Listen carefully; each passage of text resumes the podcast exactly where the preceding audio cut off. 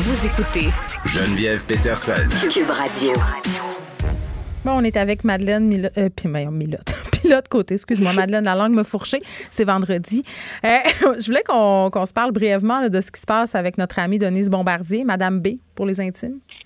Oui, notre collègue euh, des pages d'opinion, euh, Oui. Geneviève, euh, Madame Bombardier. Oui. Écoute, euh, il y a comme eu une controverse là avec euh, Denis Bombardier euh, hier et aujourd'hui. Puis ce matin, bon, suite à cette controverse-là, elle a annoncé qu'elle euh, amènerait pas les entrevues avec des, les, les, les, les auteurs autochtones au Salon du Livre de Québec, là, qui aura lieu en début avril, du 7 au 11 avril. Mm. Et puis ça, ben, c'est une controverse qui est née un peu hier, là, suite euh, au, un peu au branle-bas de combat qu'il y a eu dans le dans le milieu littéraire quand ils ont appris que c'est euh, Madame Bombardier qui allait mener les entrevues avec les auteurs autochtones. Natacha Canapé-Fontaine, Joséphine Bacon, euh, bon, d'autres auteurs autochtones qui n'ont pas trouvé ça nécessairement euh, une bonne chose, euh, évoquaient un manque de sensibilité parce que Mme Bombardier aurait tenu des propos qui le justifient de peut-être un peu trop arrêter sur les, sur les communautés autochtones.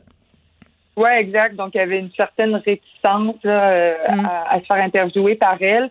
Puis, ben, je peux les comprendre dans le sens où, bon, le Salon du Livre, c'est vraiment, euh, quant à moi, un, un endroit où la confrontation n'est pas nécessairement la bienvenue. Là. On veut vraiment mettre en lumière puis euh, parler de l'œuvre de l'auteur, de l'autrice. Donc, euh, tu sais, de, de, de- d'avoir des confrontations puis de s'obstiner, puis ça, c'est peut-être pas nécessairement la place. Donc, je peux comprendre là, qu'il y a une certaine réticence à ce niveau-là des auteurs autochtones. Oui, oui. Puis moi, j'ai trouvé que Mme Bombardier euh, avait fait preuve d'élégance en se retirant. Oui, exact. Je trouve qu'elle démontre une certaine sensibilité là, de, de, de se retirer.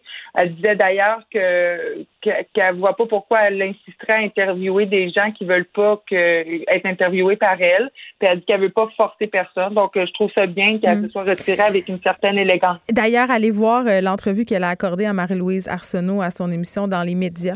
Euh, Denise, on peut lui reprocher bien des choses, euh, mais on peut pas lui reprocher d'avoir euh, de n'avoir pas de personnalité. Sérieusement, Non, là. elle, fait, elle fait de la bonne télé, ça Oui, sûr. allez voir ça. Euh, une entrevue vraiment intéressante à regarder. Un petit mot sur Big Brother. Ouais, bon, là, moi, j'écoute ça. Là, je suis une grande fan, Geneviève. Toi, tu l'écoutes-tu? Euh, je dois te dire que non, mais j'ai l'impression de l'écouter par procuration parce que je m'en fais tellement parler. Ben c'est ça, on en parle, on en parle parce qu'il se passe des affaires pas de bon sens dans cette émission-là. Puis moi, je suis bien contente d'écouter de la télé québécoise. Ça me fait comme euh, un sentiment de j'étais avec le monde, puis j'aime bien ça. Mais là, ce qui se passe à Big Brother, c'est qu'il reste quasiment juste des gars. Comme quatre filles qui ont été éliminées depuis le début de l'aventure. Mais quand tu dis euh, quasiment juste des gars, il reste qui comme fille?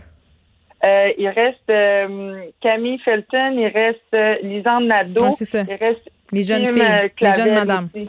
OK. Ouais, toutes les toutes les jeunes filles, tu sais, fait que Geneviève Borne, Marie-Chantal Toupin, bon, on sait pourquoi elle a été éliminée, euh, elle, est même partie elle-même. Il y a Varda Étienne aussi qui est partie d'elle-même parce qu'elle considérait qu'il y avait un climat toxique. Puis là, le climat toxique, moi, je le vois à l'écran, Geneviève, là, c'est rendu un boys club, puis c'est les gars qui C'est pas un les- peu les fort de dire ça, un boys club, là? c'est- c'est- en tout- Mais vas-y donc. Ben, moi, je trouve pas ça fort pantoute parce Ok. que c'est vraiment ça, Geneviève. Mais Il y a comme la, la gang de gars qui, qui, qui ont le pouvoir puis qui, euh, qui, qui conservent le pouvoir puis qui Donc, François Lambert, Claude Bégin.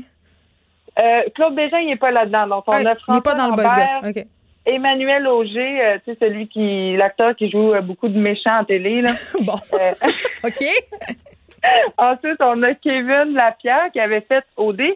Puis, on a aussi Jean-Thomas Jobin, l'humoriste, tu sais, qu'on aime bien, qui est bien doux, mais qui, qui c'est facile, tu sais, de se faire entourlouper dans un, dans un boys club. Puis, ces gars-là, ils se rendent pas compte qui, qui, qui se passent le pouvoir puis qui tirent les rênes. C'est ça le problème. Ils se rendent pas compte comme de leur privilège.